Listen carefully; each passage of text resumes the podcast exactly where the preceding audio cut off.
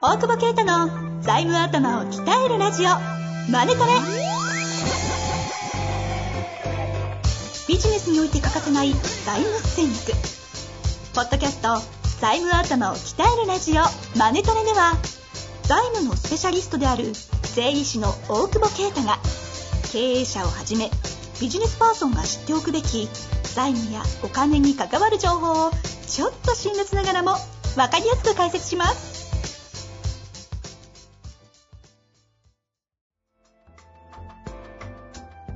こんにちは、遠藤和樹です。大久保啓太の財務頭を鍛えるラジオ、マネトレ。大久保先生、よろしくお願いいたしおます。願いします。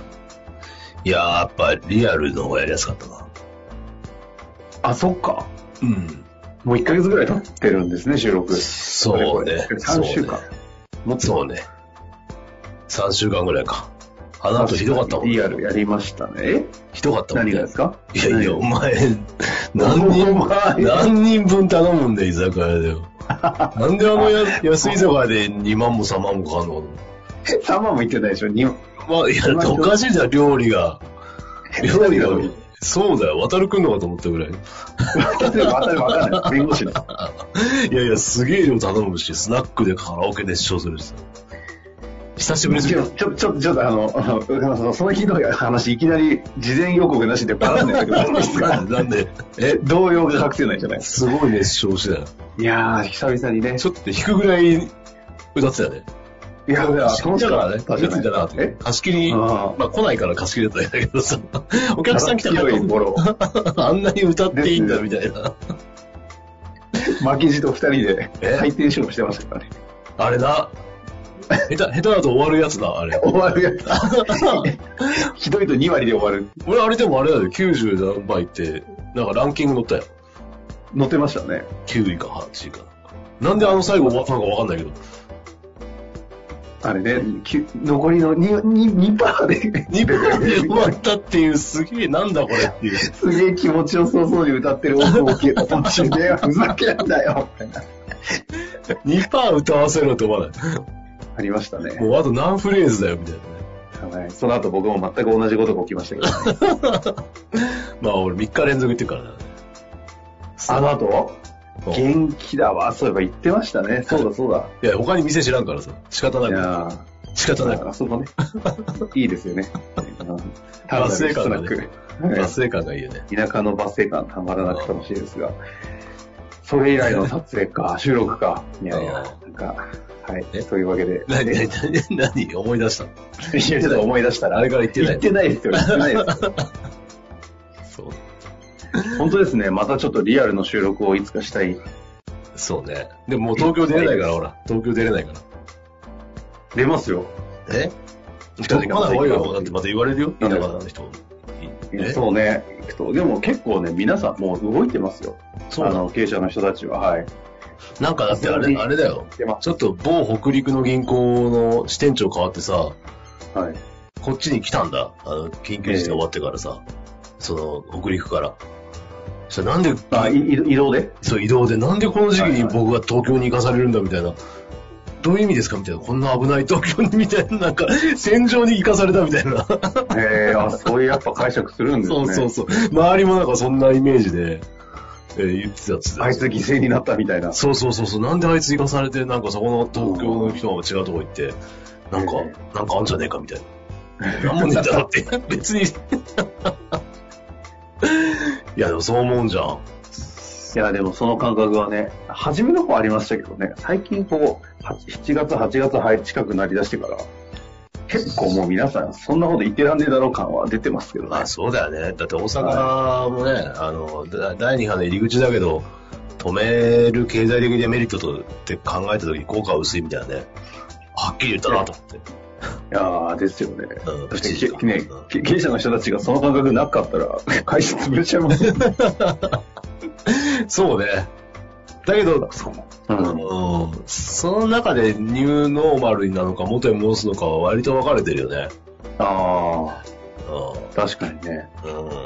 まあなんかそんな中でですね、質問も来てるんですがあ、はこのタイミングでちょっと会社を設立しようと思う的な話が来てますので、ちょっとご紹介してもいいですか、えーはいはいいきたいと思います。はいえっ、とですね、教育研修システム系の経営者の41歳の方ですね、男性の方からご質問いただいてます。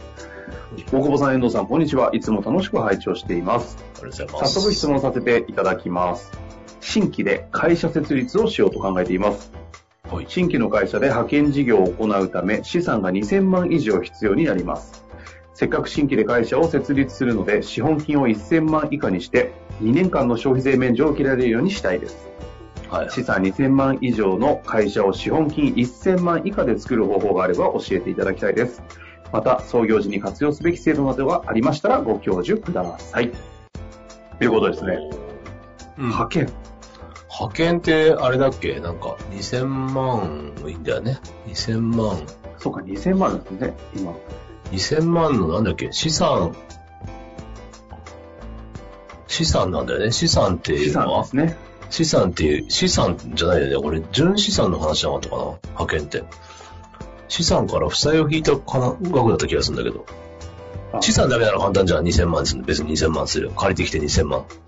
うんうん資産から負債を引いた金額だと思うんだよね。うん。なるほど。確か。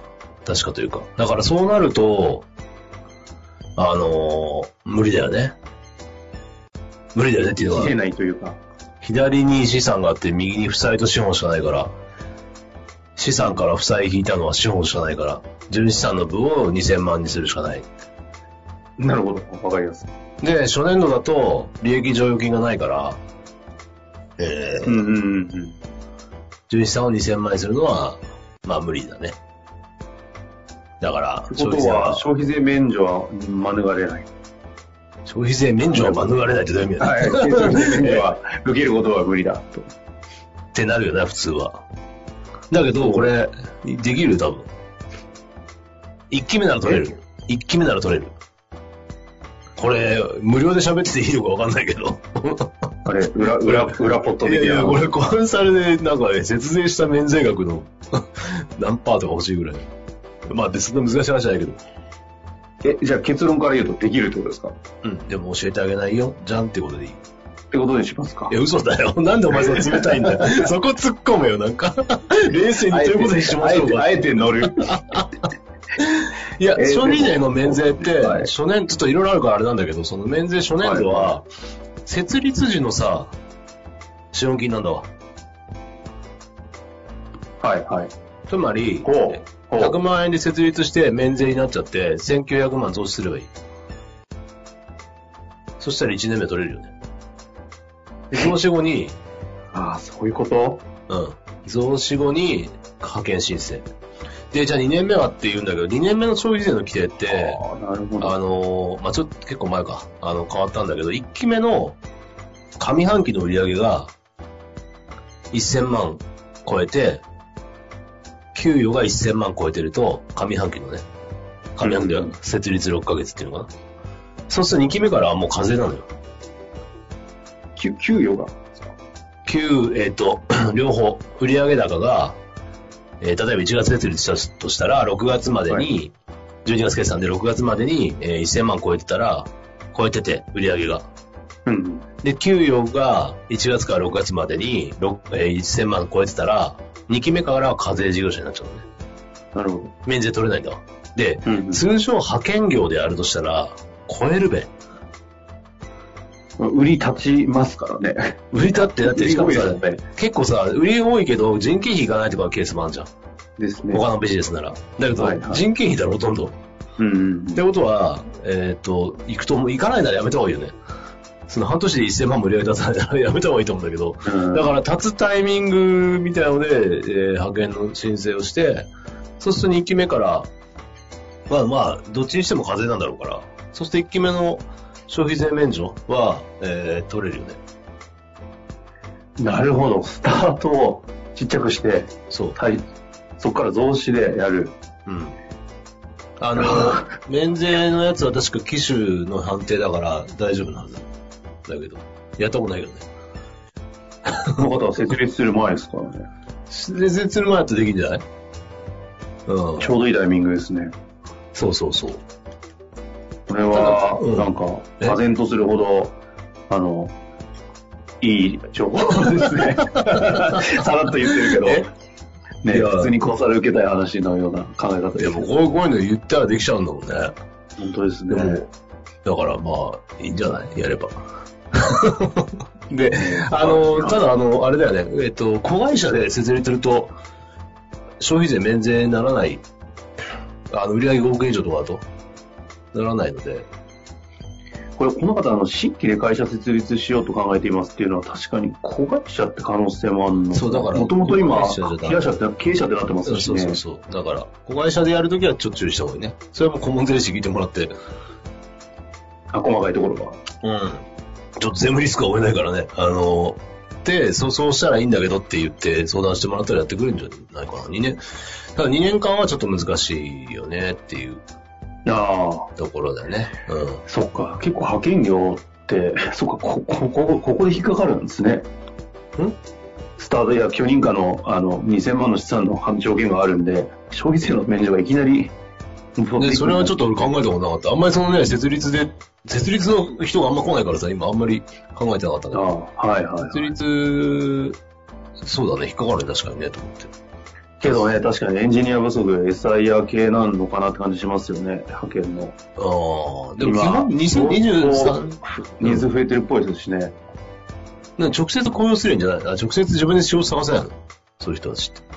エンジニアいや、だだかな。らエンジニアの方々なかなかね、営業できないから派遣頼むわ。ああ、そっか。ランサーズとかで、ああいうのやると、いあの、安くなっちゃうしね。叩かれちゃうしね叩かれちゃうしね。難しいところだね。大手のいい仕事とかななかかななかか。来ないですしね。ああ。その派遣でやってるのかって感じ入りだ込ねむんですね。ですね。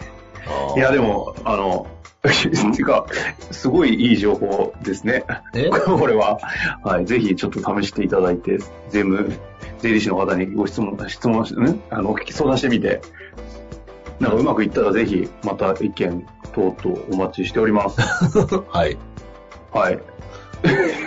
あまり有力情報に唖然としております。 普通に答えるっていう。ははいい。ありがとうはい。